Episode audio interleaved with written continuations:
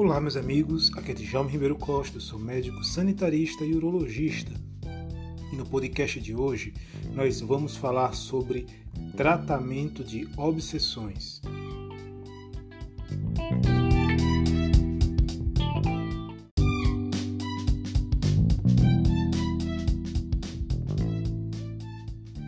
O podcast de hoje é a leitura do capítulo 5 versículo 16 de Atos dos Apóstolos, comentados é, por Emmanuel, é, no livro O Evangelho por Emmanuel, de Francisco Cândido Xavier, Comentários aos Apóstolos, da editora FEB.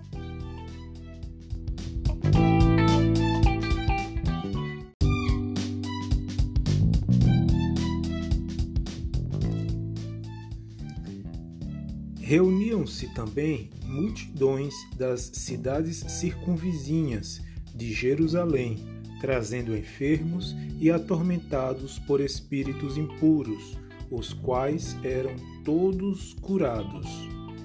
Atos dos Apóstolos, capítulo 5, versículo 16.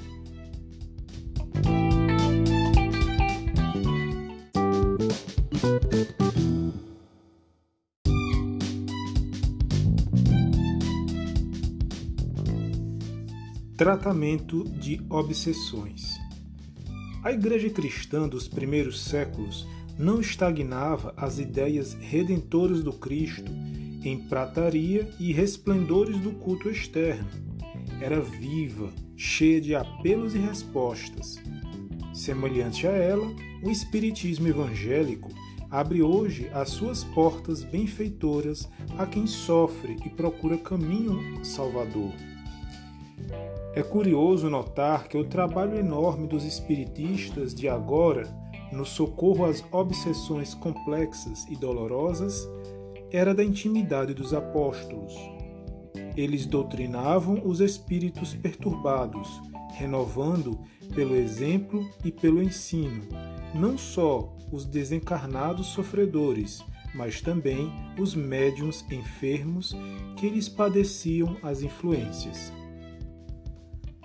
Desde as primeiras horas de tarefa doutrinária, sabe a alma do cristianismo que seres invisíveis, menos equilibrados, vagueiam no mundo, produzindo chagas psíquicas naqueles que lhes recebem a atuação, e não desconhece as exigências do trabalho de conversão e elevação que lhe cabe realizar. Os dogmas religiosos, porém, impediram-lhe o serviço eficiente há muitos séculos. Em plena atualidade, todavia, ressurgem os quadros primitivos da Boa Nova.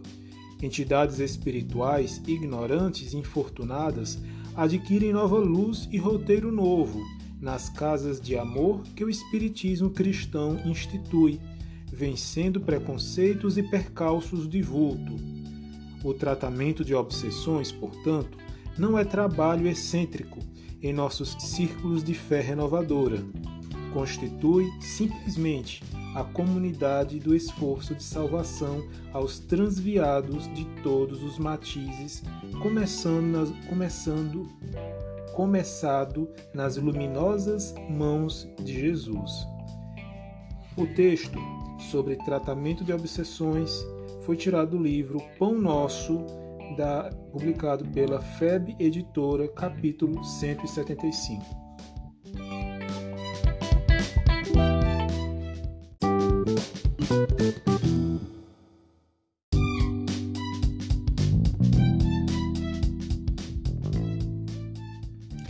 Esta passagem sobre tratamento de obsessões faz referência à necessidade de recuperar, de, re, de reviver o, nos dias atuais o que se era feito nos, nos primeiros séculos com a igreja cristã primitiva, em que os, as ações, os atos, os encontros religiosos, eles eram mais voltados para a essência humana do que para um ato, é, um ato simbólico de um encontro entre, entre pessoas que foi no que se tornou ao longo dos anos, dos séculos, a imagem do cristianismo como cultos é, com dogmas muitas vezes não racionais e cheios de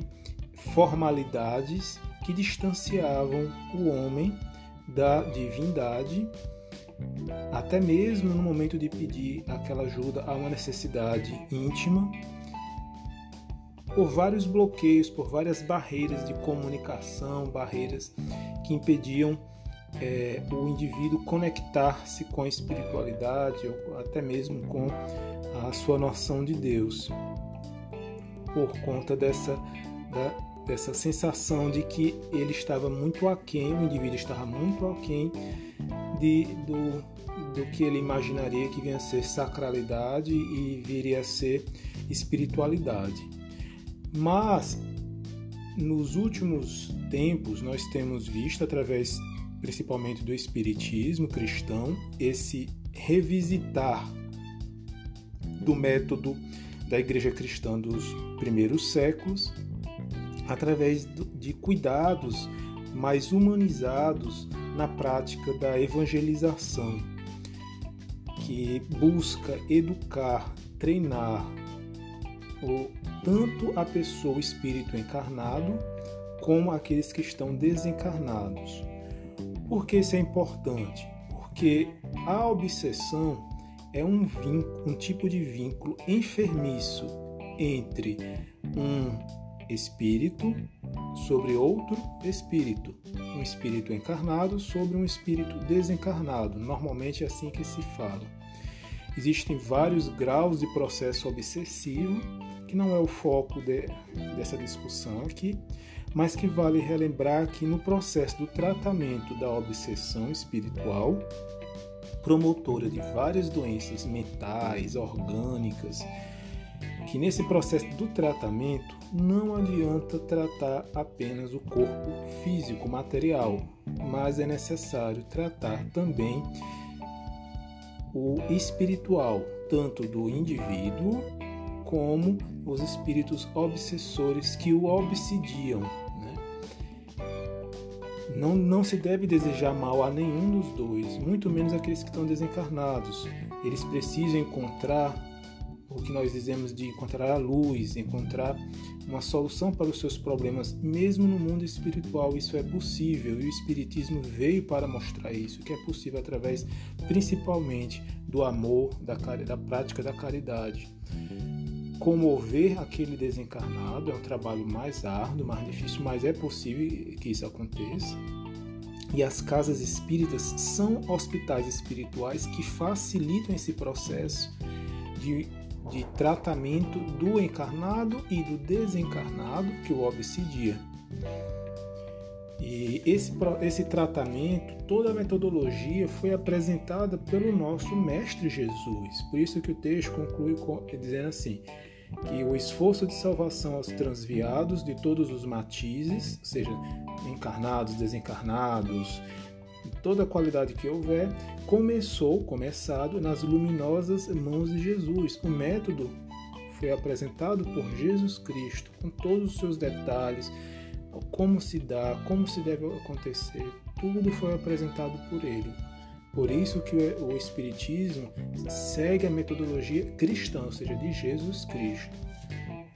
Apenas através do método apresentado por Jesus Cristo nos Evangelhos é que é possível tratar tanto o encarnado como o desencarnado para o bem, para a saúde espiritual e, por conseguinte, naqueles encarnados, na saúde orgânica. Bem, o evangelho de hoje era sobre isso, sobre o tratamento de obsessões. Como discussão é aquela passagem do Ato dos Apóstolos, capítulo 5, versículo 16, que falava sobre as reuniões é, de multidões em cidades circunvizinhas, onde os apóstolos é, tratavam os enfermos e estes é, que eram atormentados eram curados. É, atormentados por espíritos impuros, eles eram curados, né? ou seja, tratamento da obsessão é necessário haver um comprometimento de todos nós, nesse tratamento espiritual. Nós devemos nos engajar enquanto encarnados a tratar as obsessões nossas, do ambiente que nós estamos, seja onde for. Um abraço a todos e até o próximo podcast.